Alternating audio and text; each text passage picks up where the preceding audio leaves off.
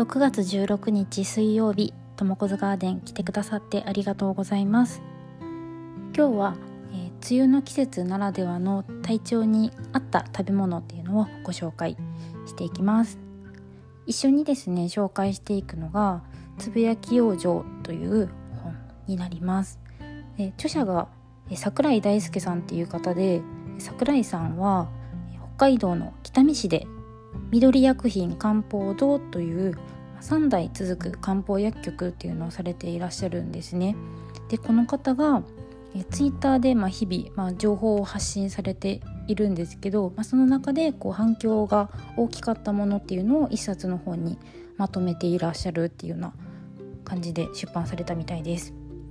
でまあ、梅雨の季節というか、まあ、6月、まあ、こういった症状があるからこういうものを食べるといいよみたいなことがいろいろ書かれてあって私の中でもあいいなってちょっと取り入れたいなっていうものがあったのでご紹介できればなと思います。で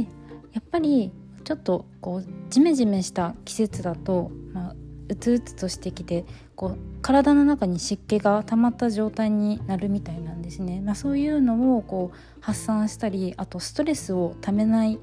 ストレスに効くような食べ物っていうのに、まあ、春菊だったりわさびあと山椒大根らっきょうしそネギっていうのが結構効くみたいです。でやっぱり、まあ、ストレス、まあ、食べ物でしっかりとあの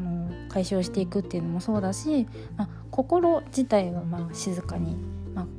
ちょっと静寂を保ちつつ、まあ、体は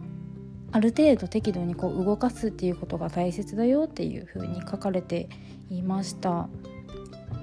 あとね胃腸の調子っていうのもやっぱりこの季節って少しやっぱり荒れ気味になるみたいで例えばお好み焼きっていうのもキャベツ多めでもうキャベツ焼きみたいな感じで焼くとあのいいよっていう風に書かれていたりとかあとは、まあ、山芋っていうのが元気を補うものだったりあと卵っていうのもあの内臓にいいみたいなのでそういったものも一緒にあの混ぜて作るといいよっていう風に書いてました。なので私は早速昨日実践してみたい見たっていう感じです。あとは私もこれ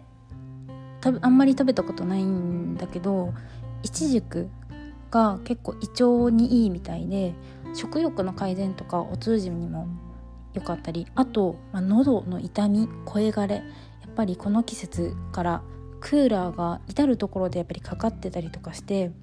寒いなとか乾燥してるなっていうこともあのよく感じられるかなと思うのでなんかいちじくもあのもし機会があれば食べてみられるといいのかなと思いました。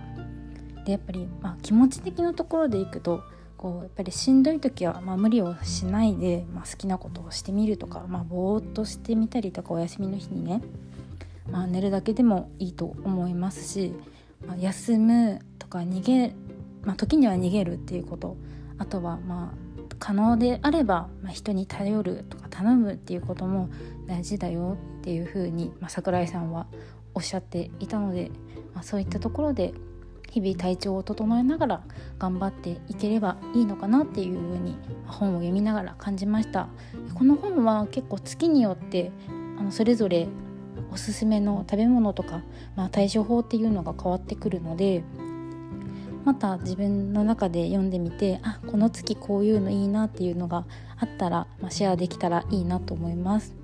でちなみにえっと Amazon で買えるんですけど Kindle 版電子書籍版だと1158円。で単行本の普通にねあの電子じゃないやつだと1430円で売ってました。なのでもし機会があれば、まあ、手に取ってみてください。それではまたね